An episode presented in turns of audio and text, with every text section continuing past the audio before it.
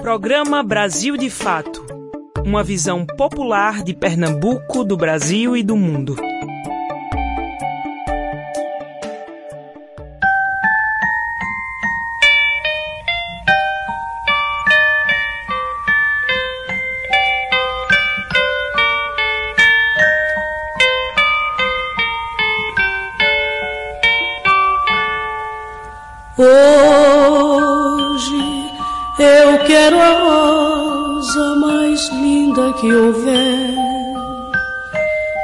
Primeira estrela que vier para enfeitar a noite do meu bem.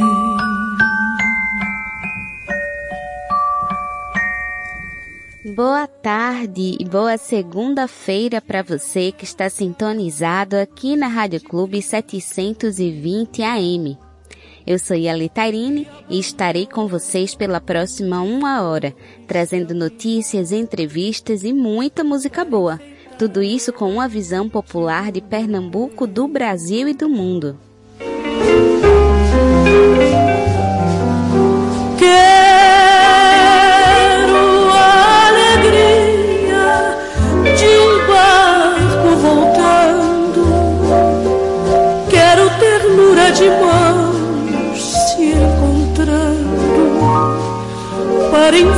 Enfeitar a noite do meu bem.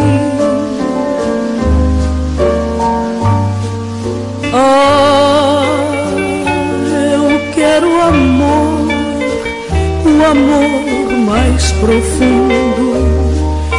Eu quero toda com A Noite do Meu Bem de Dolores Duran que abrimos o nosso programa de hoje, em homenagem a essa artista que tem relação com a data de hoje. E se você quiser falar com a gente, é só mandar um WhatsApp ou ligar para o número DDD 81 99606 0173. Também estamos no Instagram e no Facebook com arroba Brasil de Fato PE. Agora, vamos comigo que o Brasil de Fato Pernambuco chegou. Brasil de fato chegou, bora escutar. Brasil de fato chegou, um programa popular. Brasil de fato chegou, bora escutar. Brasil de fato chegou, um programa popular. Pra quem é trabalhadora, pra quem é trabalhador, ele traz informação, não é manipulador. Pra quem é trabalhadora, pra quem é trabalhador, ele traz informação, não é manipulador. Que dia é hoje? Hoje é segunda-feira, dia 7 de junho. No dia 7 de junho de 1930, nascia a cantora, compositora e instrumentista brasileira Dolores Duran, que abrimos o nosso programa de hoje. Depois de cantar em muitas boates e no rádio, em 1952, Dolores lançou seu primeiro disco com músicas para o carnaval. Com uma carreira de sucessos, especialmente durante os anos 50, em 1958, Dolores alcançou seu ápice ao cantar fora do país, no Uruguai e na União Soviética. Já no dia 7 de junho de 1989, morreu Nara Leão, que também era cantora, compositora e instrumentista. A sua estreia profissional se deu quando da participação ao lado de Vinícius de Moraes e Carlos Lira na comédia Pobre Menina Rica, em 1963, quando ganhou o título de Musa da Bossa Nova mas a consagração efetiva ocorre após o golpe militar de 1964, com a apresentação do espetáculo Opinião, ao lado de João do Vale e Zequete. O espetáculo Opinião faz uma dura crítica social à repressão imposta pelo regime militar. E em 1968, Nara Leão aderiu ao movimento tropicalista, tendo participado do disco Manifesto do Movimento Tropicalia ou Panisette Circenses, lançado em 1968. E no dia 7 de junho é marcado pela comemoração do Dia Nacional da Liberdade de Imprensa. A liberdade de imprensa é o direito dos profissionais da mídia de fazer circular livremente as informações, um pressuposto para a democracia. E agora vamos aos destaques desta segunda-feira. Pernambuco. Movimentos populares temem fascistização da PM em Pernambuco e pedem providências. Entrevista. Sueli Valongueiro, do Grupo Curumim, fala sobre a campanha Não Era Carinho. Alimento é saúde. Os cuidados com a alimentação na infância. Cultura. Mamã anuncia programação virtual para os meses de junho e julho. Então fica por aqui que a edição de hoje do Brasil de Fato Pernambuco está apenas começando. De fato na semana, o que acontece a gente pensa, fala e reflete por aqui. Bom, hoje é segunda-feira e vamos iniciar o programa trazendo as novidades do último final de semana com Júlia Vasconcelos. Boa tarde, Júlia. Boa tarde, Alê. Neste dia 5 de junho, no sábado, foi o Dia Mundial do Meio Ambiente. E por isso, movimentos populares de todo o mundo foram às ruas em 21 países contra a destruição do planeta pelo poder econômico. A iniciativa foi formalizada pela Jornada Internacional de Luta Anti-Imperialista, que reúne organizações dos cinco continentes. Aqui no Brasil, várias capitais tiveram protestos e atividades simbólicas, como o plantio de árvores. Além disso, os movimentos exigem também a saída do ministro do Meio Ambiente, Ricardo Salles, e do presidente Bolsonaro.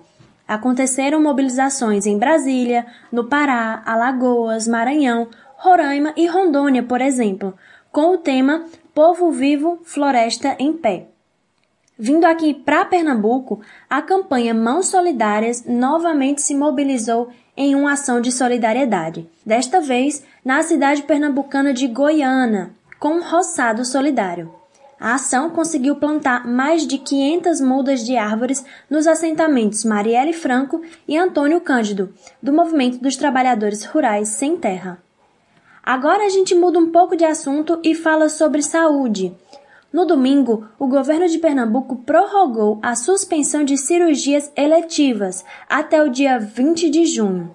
De acordo com o boletim divulgado pela Secretaria Estadual de Saúde de Pernambuco, a suspensão vale para as redes pública e privada para evitar sobrecarga nos sistemas de saúde. Segundo o boletim divulgado no domingo, a taxa global de ocupação de leitos da rede pública do estado era de 91% e de 82% na rede privada.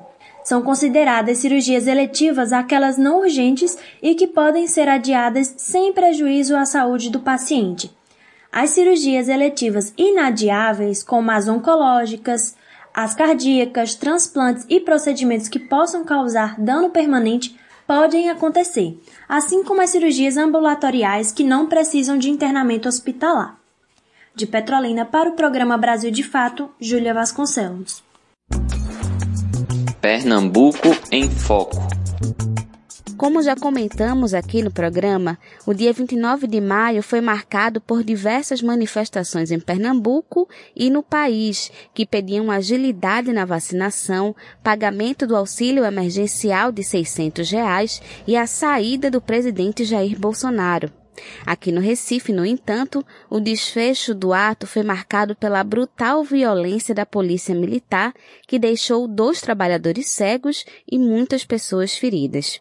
Desde então, os movimentos populares pedem providências por parte do governo do estado e temem fascistização da PM em Pernambuco. Vamos saber mais na reportagem de Vinícius Sobreira, com locução de Fátima Pereira. No último sábado, 29 de maio, movimentos populares, estudantes e sindicatos realizaram manifestações em todo o país pedindo agilidade na vacinação, pagamento de auxílio emergencial no valor de 600 reais e impeachment de Jair Bolsonaro. No Recife, o ato que levou cerca de 5 mil pessoas às ruas do centro da cidade transcorreu de maneira pacífica, mas acabou brutalmente atacado pela polícia militar, que deixou dois trabalhadores cegos e muitas pessoas feridas. O governador de Pernambuco, Paulo Câmara, do PSB, afirma que a ação não foi autorizada. O comandante da Polícia Militar de Pernambuco foi retirado do cargo.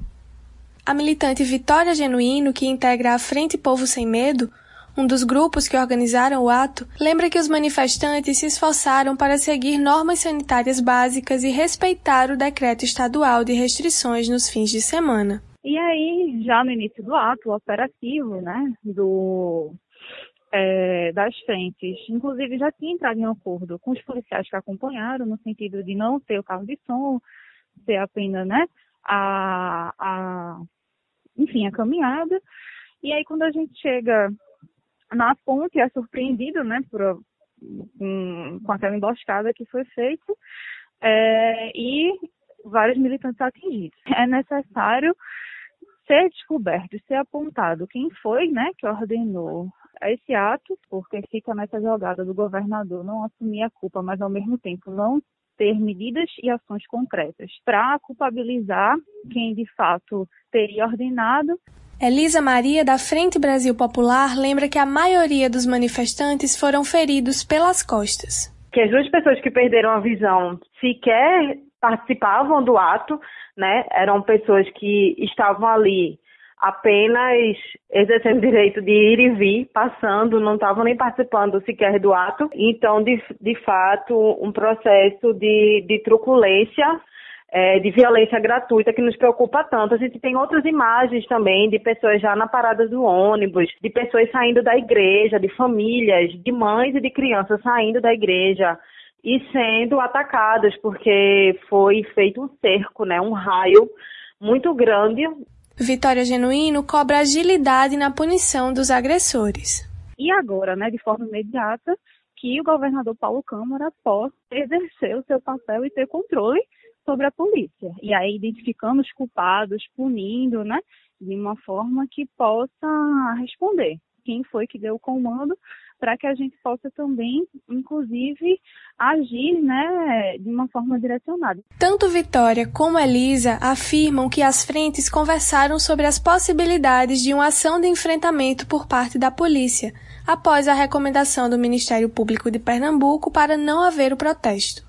A gente é, já faz uma leitura de que alguns setores de dentro das instituições, né, alguns setores, né, então a gente já percebeu ali movimentações de alguns setores de direita por dentro do Ministério Público que nos alertou de que seria muito possível é, que da mesma forma alguns setores da polícia, né, se posicionariam é, de tal ou qual forma. Sobre a possibilidade de a ação policial ser fruto de indisciplina hierárquica e ideologia bolsonarista infiltrada na corporação, a militante admite esse temor e cobra ações afetivas do executivo estadual é, há um encontro de diversos fatores, né, de uma cultura de militarização, né, de uma, uma polícia, na verdade, que sua origem ela é pensada e organizada a fim de frutificar, de fato, posições autoritárias e fascistas. A gente tem fortes indícios, sim, é, dessa organização paralela de vir ganhando forças e de vir se aliando a um projeto político nacional, que a gente pode dizer que é o projeto político bolsonarista. Do Recife, com reportagem de Vinícius Sobreira, Fátima Pereira. Cultura em Foco. Os meses de junho e julho trazem consigo um intenso calendário de cursos e atividades virtuais no Museu de Arte Moderna Aloísio Magalhães, o MAMAN. A programação conta com ações gratuitas e pagas, fazendo parte da agenda anual educativo. Agora, alçando para o ambiente virtual toda a pulsação das diferentes linguagens, conteúdos e temas que asseguram a existência e a resistência do museu, que é mantido pela Prefeitura do Recife. No próximo dia 16 de junho, a partir das 7 horas da noite, acontece a live conversa Outro museu só pode existir depois que este acabar, no Instagram do Mamã, que é o arroba Mamã Recife. No dia 7 de julho, tem início a oficina adubada para ensinar técnicas simples de gravação e produção musical em estúdio caseiro e com poucos recursos. As aulas acontecem nos dias 7 e 8 de julho, das 7 da noite às 9 e meia da noite, através do Google Meet. A oficina será ministrada pelo produtor musical e engenheiro de áudio Buguinha Dub e a inscrição custa 60 reais e pode ser feita até o dia 6 de julho. O curso conta com uma bolsa social e outra para pessoas negras e indígenas. Agora é hora de música aqui no programa, então vamos ouvir Museu, de Chico César.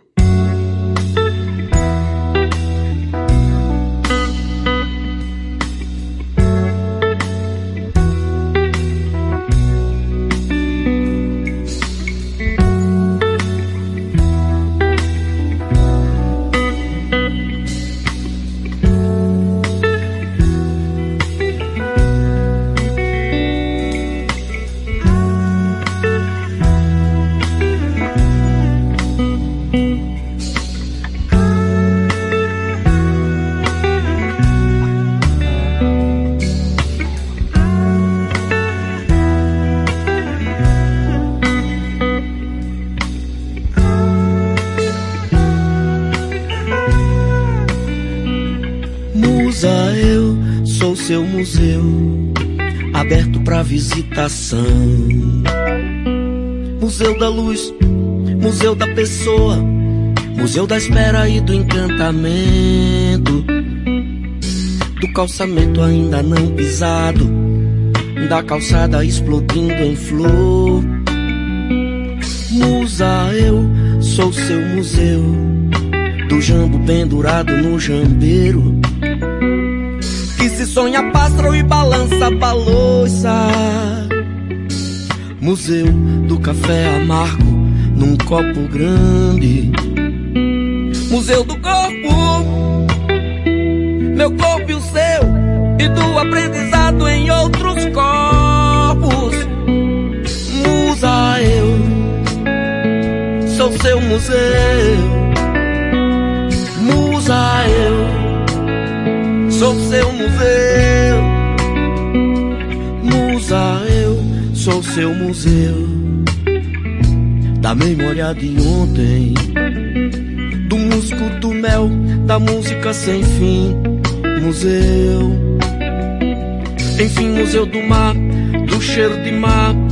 Museu, espaço cultural a ser preenchido pelo Entrevista Brasil de Fato.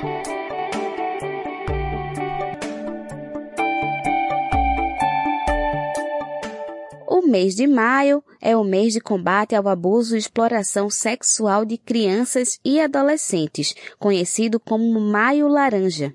A organização Grupo Curumim lançou a campanha Não Era Carinho nas redes sociais com o objetivo de visibilizar a violência sexual doméstica contra crianças e meninas. E é sobre isso que vamos conversar com Sueli Valongueiro, do Grupo Curumim. Então, Sueli Valongueiro, muito, seja muito bem-vinda ao programa Brasil de Fato Pernambuco.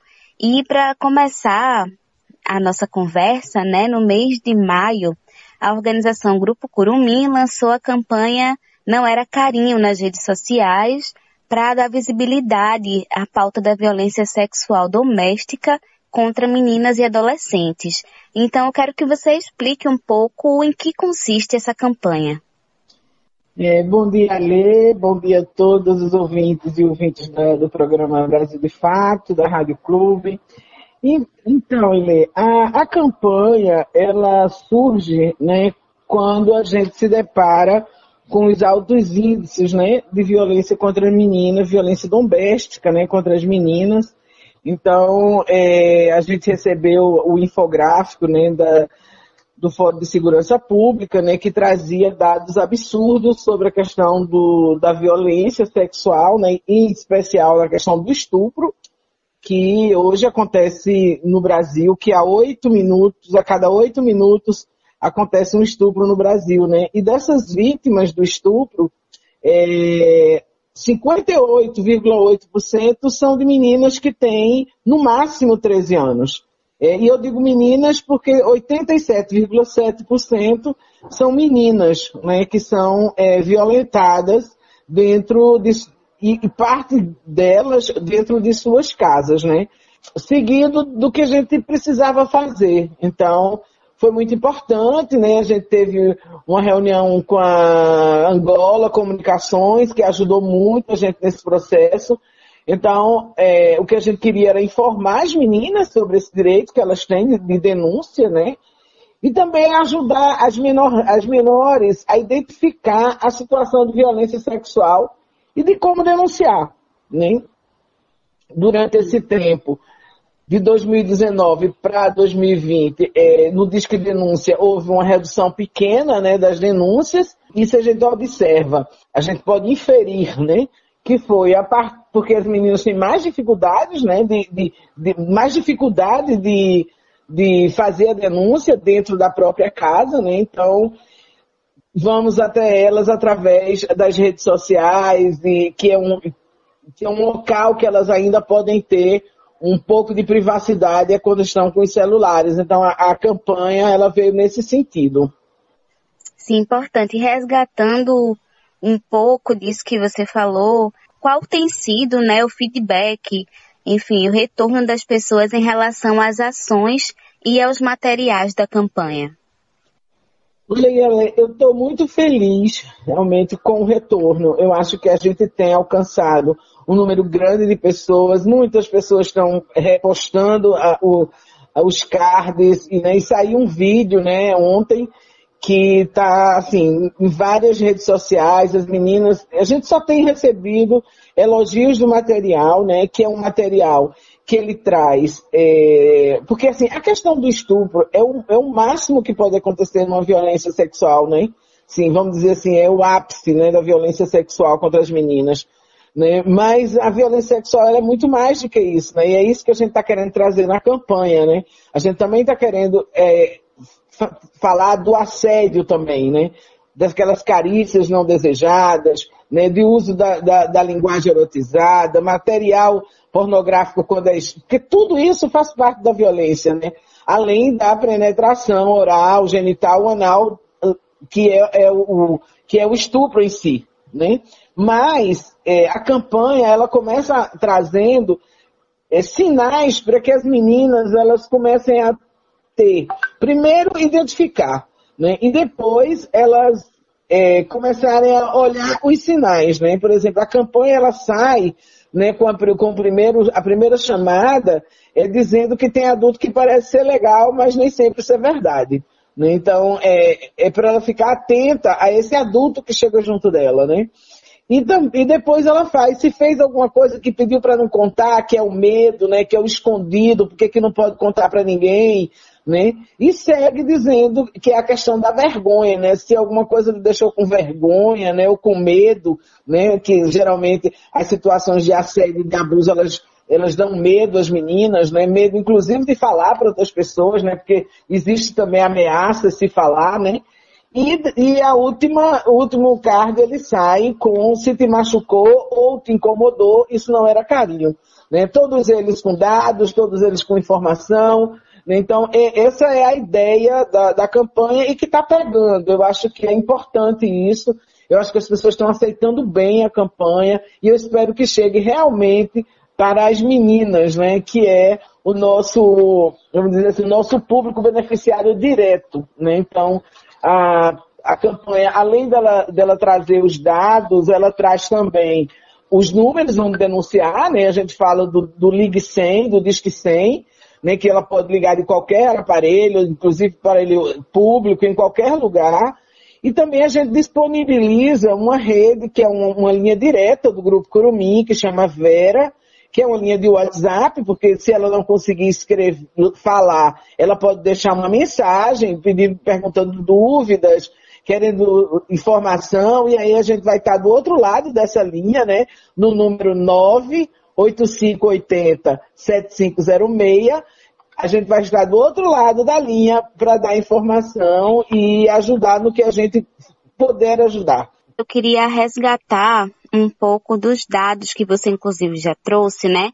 É, dos casos de estupro de vulneráveis, né? Que 84% acontecem dentro de casa, segundo o relatório do Instituto Sou da Paz, né? Publicado em 2020. Então, de que forma você analisa o impacto da pandemia nesses casos, considerando o isolamento social e o ensino híbrido, né, no qual muitas crianças não voltaram presencialmente para as salas de aula? Eu avalio que as meninas, que aumenta a vulnerabilidade das meninas.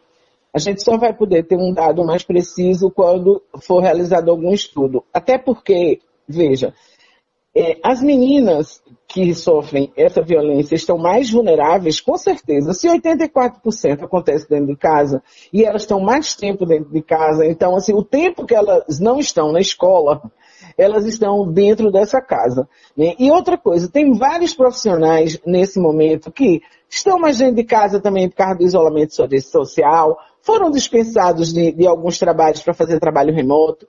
Então, assim, existe mais pessoas dentro de casa. Né? E considerando que tem um número grande né, de pais, padrastos, tios, as pessoas que estão ao redor da, dela, dentro da família, são as pessoas que mais assediam, que mais, são as que estão responsáveis pela maioria da, dessa, dessa violência sexual. Então, é, eu avalio que, que para as meninas, nesse momento, da pandemia, elas se encontram numa maior vulnerabilidade.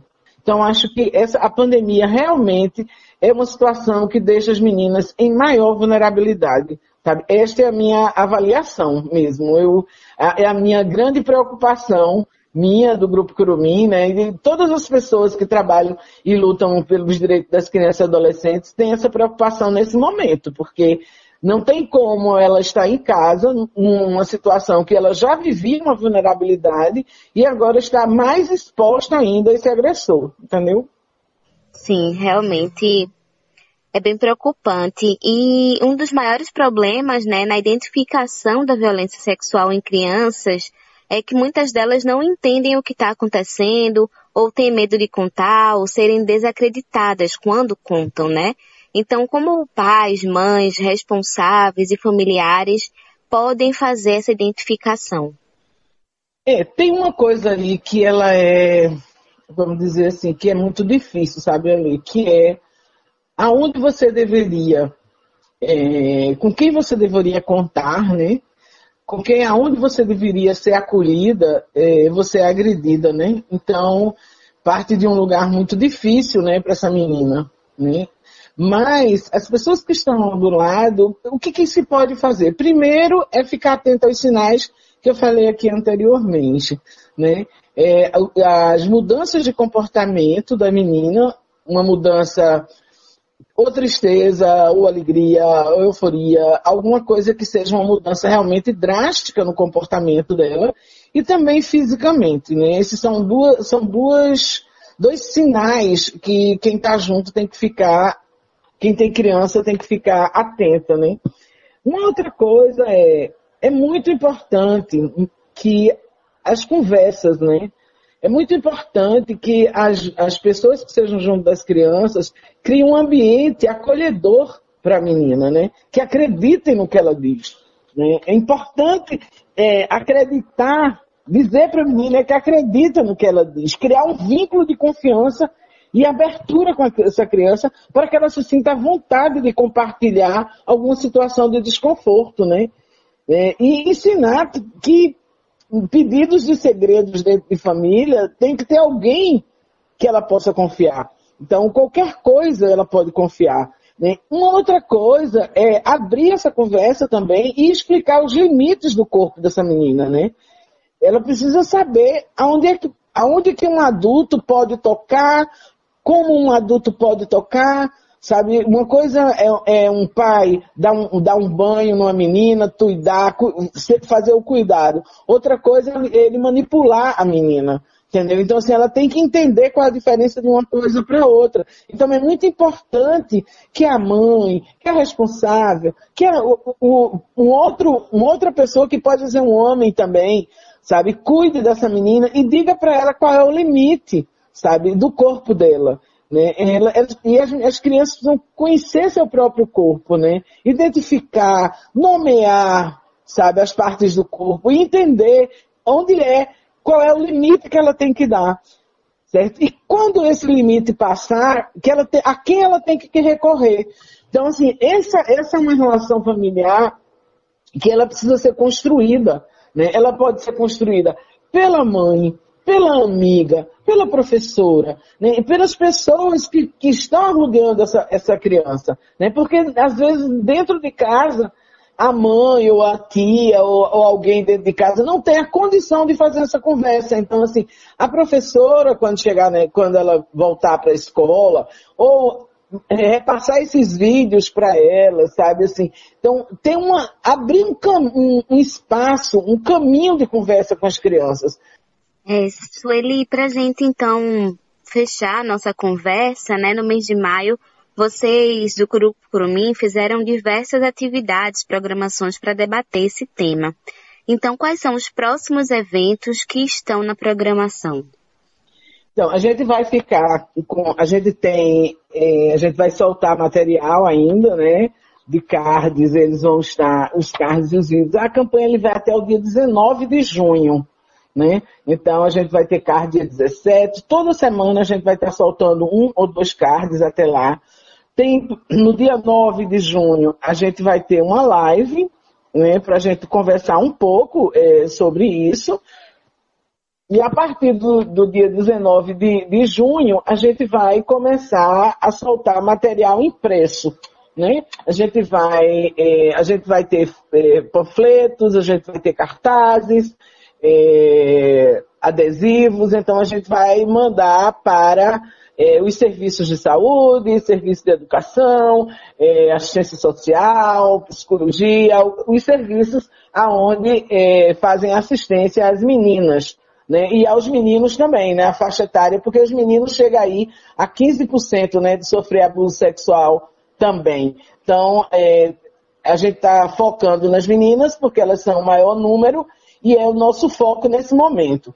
Mas a gente, a ideia é que a gente envie para gestores e também a gente vai fazer alguns seminários, algumas rodas de debate a partir de julho, né? nas escolas, nos serviços, né? part... quando começar a abrir, né? eu espero que a, a... quando a pandemia melhorar, é, a gente comece presencialmente, mas por enquanto a gente vai fazer algumas ações, alguns encontros de apresentação da campanha mesmo, remotamente. Né? A gente está fechando algumas agendas mas nesse momento a gente tem a live no dia 9 e tem o material que a gente vai começar a distribuir a partir do dia 20 de junho.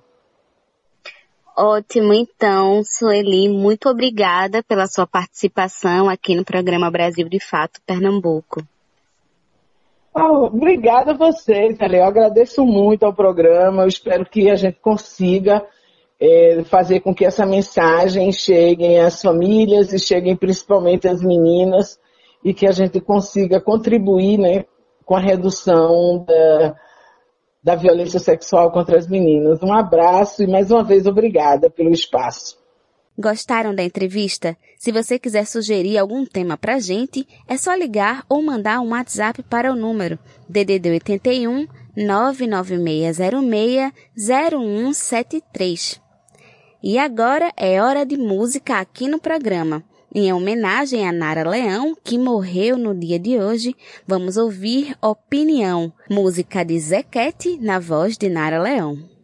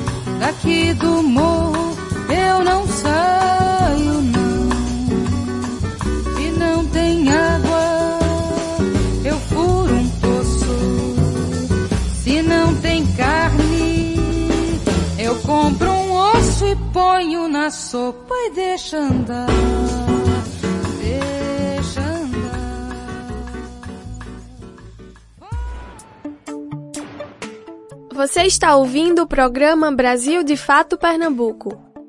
A nutricionista Camila de Souza Oliveira, especialista em alimentação infantil, fala sobre quais alimentos podem prejudicar o pleno desenvolvimento das crianças e os cuidados com a alimentação na infância. Te aproxega, vivente. Comece agora o Alimento é Saúde.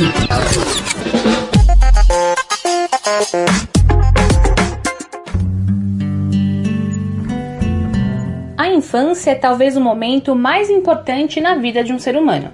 É nesse período que a gente aprende as principais habilidades que vão nos acompanhar e auxiliar em tudo o que pretendemos fazer durante a nossa vida, como andar, falar, escrever, ler e interagir com outras pessoas. É nesse momento também que a gente começa a descobrir os sabores, cheiros e texturas dos alimentos. E a partir disso, vamos formando o nosso paladar e preferências por determinados pratos e temperos. A nutricionista Camila de Souza Oliveira é especialista em alimentação infantil e destaca a importância de apresentar alimentos saudáveis e diversos desde cedo para a criança. Comer é um ato aprendido, então os pais precisam dar bons exemplos desde o começo da introdução alimentar colocar essa criança para observar as refeições familiares e aí é indispensável que a refeição familiar seja de qualidade, seja com bons alimentos. E depois, em todas as fases que vão vir, a fase da seletividade, que a gente sabe que vem com a criança um pouquinho maior, ou então quando ela está em idade pré-escolar, ou até mesmo escolar, que ela tem contato com outras crianças, é importante que a educação nutricional tenha sido feita em casa, tenha sua base em casa, para que ela leve esses hábitos para onde ela for. Além de influenciar em como e o que a criança vai comer no futuro, o que é oferecido para ela nessa fase também pode contribuir ou atrapalhar no desenvolvimento integral dela. Por isso, ela alerta que certos alimentos não são recomendados para essa fase tão importante, como é o caso dos biscoitos recheados, salgadinhos, refrigerantes, balas, chicletes e até mesmo aqueles que se vendem como indicados para as crianças, como sucrilhos e iogurtes. E o que eles têm em comum? Todos são ultraprocessados e carregam na sua composição aditivos químicos, além de excesso de açúcar e de sódio. A nutricionista aponta caminhos mais saudáveis para as refeições das crianças, exemplificando mandioca, batata doce e milho. Além disso, pensar nos cereais como aveia e granola sem açúcar. Camila também dá dicas para a primeira refeição do dia e os lanches. Sempre ter nesses lanches intermediários e no café da manhã uma fruta e uma fonte de cálcio, né? Que pode ser tanto o leite e seus derivados, ou então a gente pode encontrar o cálcio na semente, como a semente de girassol, a gente pode encontrar nas folhas verdes puras.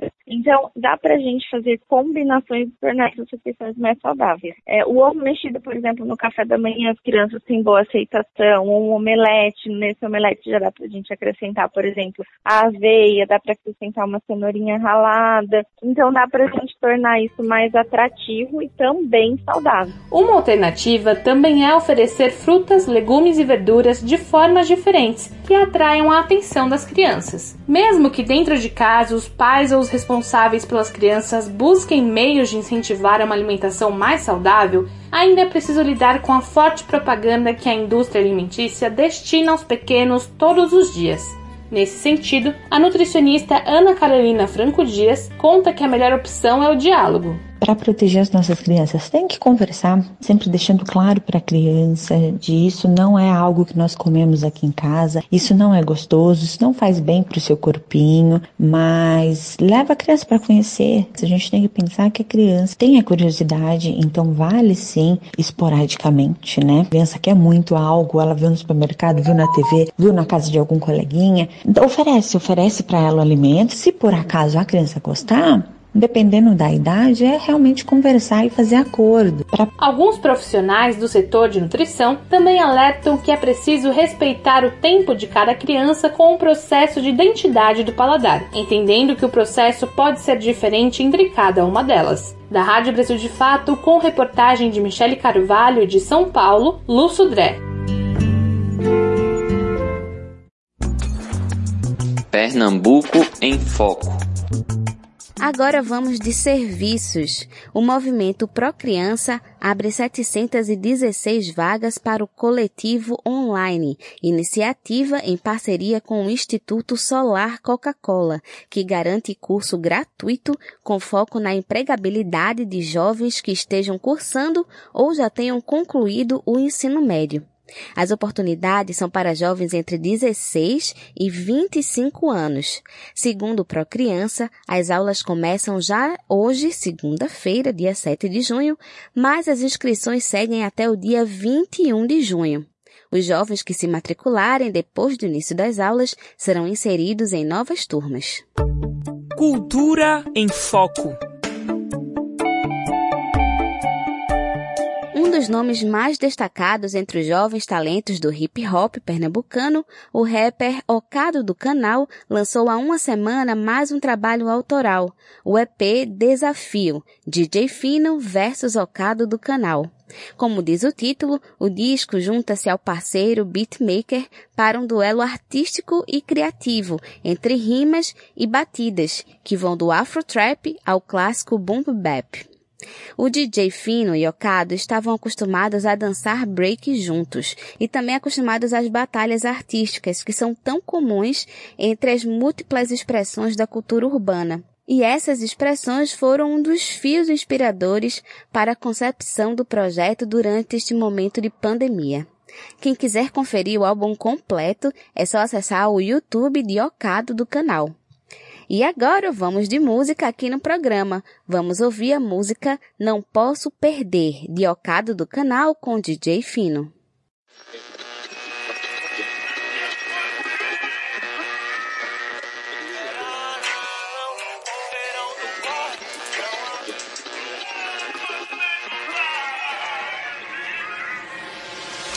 Rejeitado por muitos, compreendido por poucos. Aprendi que o muito com o tempo se faz aos poucos. Meu castelo tá de pé, em meio aos meus castelos. A favela tá de pé, e é por isso que eu prezo. Na calma, não tô com pressa, tô me reconstruindo.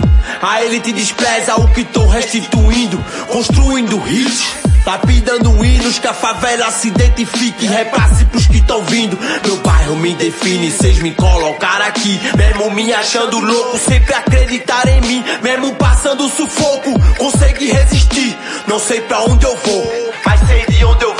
Talento, compromisso, respeito, essência. Me mantendo autêntico, trazendo experiências. Caderno, caneta, café, vivências. Em cima de boom me tornaram referência. Fui programado pra matar, pra não morrer. Reprogramado a resistir, pra viver. Incentivado a rimar, rimar pra vencer. Nas minhas batalhas não tinha opção perder. Fui programado pra matar, pra não morrer. Reprogramado a resistir, pra viver. Incentivado a rimar, rimar pra vencer. Nas minhas batalhas não tinha opção perder. Você está ouvindo o programa Brasil de Fato Pernambuco. Nesta segunda-feira temos mais um boletim de política com o nosso repórter Vinícius Sobreira. Vamos conferir. Bom dia, ouvintes. Boa tarde, Ale. Hoje eu não vou falar da CPI da Covid, que continua sendo o tema político mais importante na agenda nacional. Hoje eu quero falar um pouco do Partido Fardado. Já ouviu falar? As Forças Armadas brasileiras, formadas pelo Exército, pela Marinha e pela Aeronáutica, tem uma longa história de atuação no Brasil, principalmente na defesa das fronteiras e da unidade nacional. Nem tudo é heroísmo.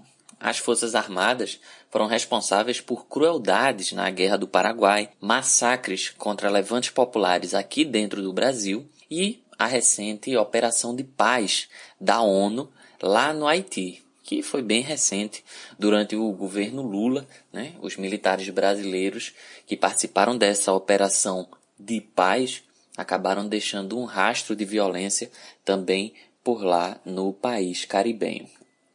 Mas nessas ações citadas, as Forças Armadas estavam obedecendo o governo nacional. Nessas condições, algumas missões cumpridas acabaram trazendo resultados tristes para o povo trabalhador, seja o povo trabalhador brasileiro, seja do Paraguai, seja do Haiti. Mas eram ações obedecendo o governo nacional. Apesar de a obediência à hierarquia ser um valor fundamental de quaisquer forças armadas, por muito tempo era permitido aqui no Brasil o debate político dentro dessa categoria, né? Dos soldados, cabos, eh, sargentos, generais podiam debater política. Dentro das Forças Armadas havia defensores do Brasil Império e os defensores da República. Depois passaram a ter os debates entre os liberais e os conservadores, os capitalistas e os comunistas. A disciplina militar coexistia com a liberdade de ideologia política dentro das Forças Armadas. Isso durou até a ditadura militar. Quando chegou a ditadura, iniciada em 1964, que perdurou 21 anos, né? durante a ditadura houve uma perseguição cruel e sangrenta contra as pessoas que pensavam diferente, principalmente pessoas de esquerda. Militantes, estudantes, professores, intelectuais, pensadores, artistas, jornalistas brasileiros, mas também militares. Muita gente foi torturada e morta por lutar por um mundo mais justo, sendo acusado de ser comunista, ou às vezes até por ter um determinado livro em casa. E eu repito, entre as vítimas dessa caça aos comunistas estavam também muitos militares que também sonhavam com um mundo mais justo e com menos desigualdades.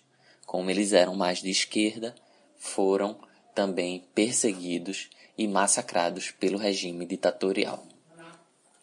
Durante os 21 anos de ditadura militar, as Forças Armadas brasileiras passaram por um verdadeiro expurgo, uma lavagem cerebral dentro da instituição, que só passou a acolher, só passou a aceitar os pensamentos de direita ou de extrema direita.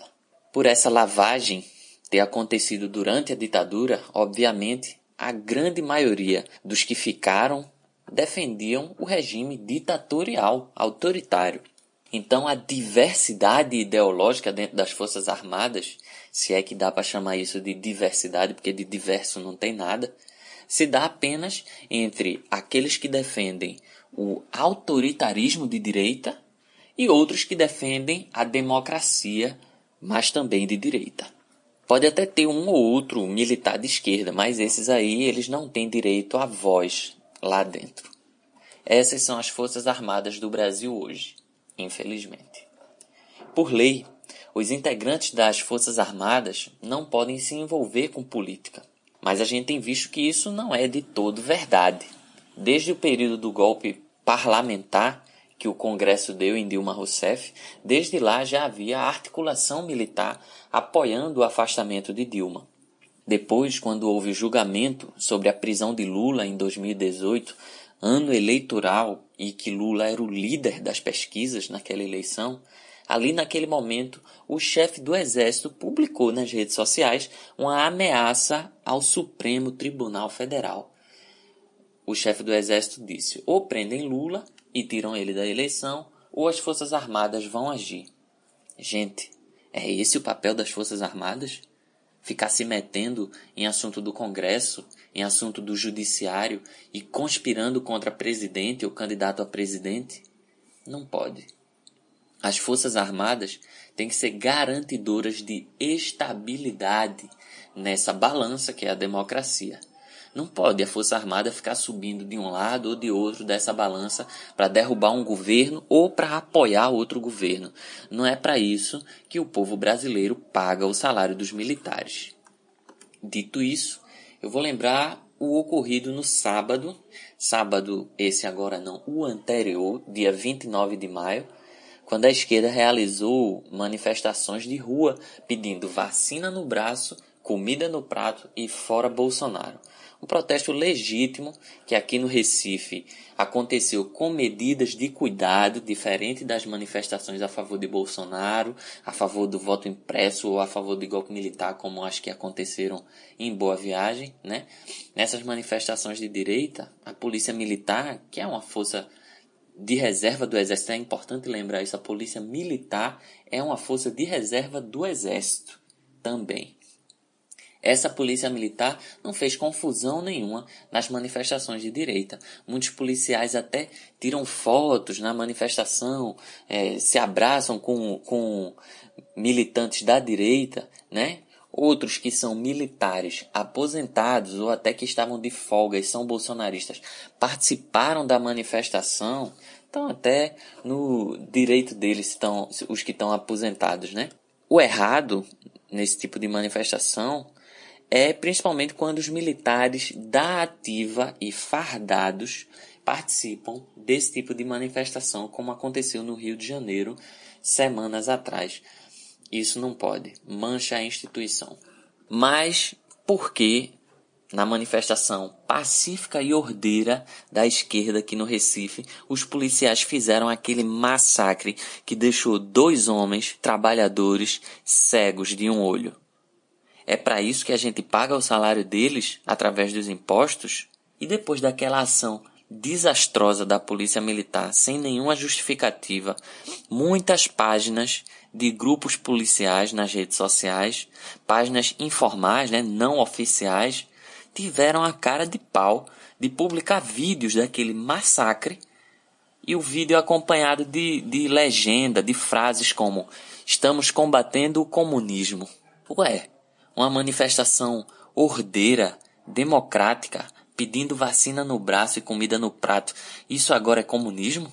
Se for, então eu sou comunista, porque eu quero o Brasil todo com vacina no braço e comida no prato. E ainda se fosse uma manifestação comunista, a Constituição brasileira não considera comunismo crime.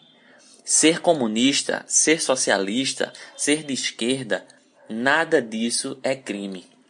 E isso foi aqui em Pernambuco. Mas lá em Goiás, a polícia militar prendeu um professor que estava fazendo o quê? Estava vivendo sua vida normal na cidade, mas tinha uma faixa de protesto contra Bolsonaro pendurada no carro. Isso por acaso é crime? Protestar contra um presidente é crime com a faixa? Por que a PM prendeu esse professor? A polícia militar agora quer imitar o exército da, no tempo da ditadura e fazer uma limpeza ideológica na sociedade, atirando, cegando pessoas, vai torturar também, matar, né? Algumas polícias até já fazem isso, infelizmente. Mas devo dizer que isso sim é crime. Se manifestar politicamente não tem nada de criminoso, principalmente manifestação pacífica ordeira. Você aí que está ouvindo, é para isso que você paga os impostos? Para a PM estar tá cegando o trabalhador ou fazendo perseguição ideológica, perseguição política contra as pessoas que se manifestam? E aí vem o motivo recente que me fez falar desse tema, que é Eduardo Pazuello.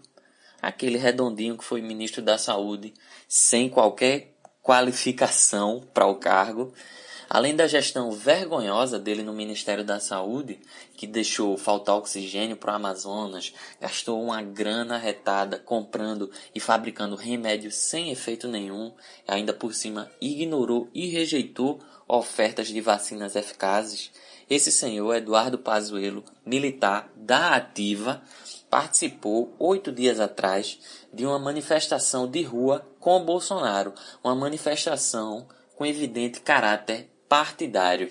Subiu no carro de som, falou no microfone e tudo. esse senhor Eduardo Pazuello tinha que ser punido disciplinarmente pelo exército, porque o que ele fez não, não é permitido.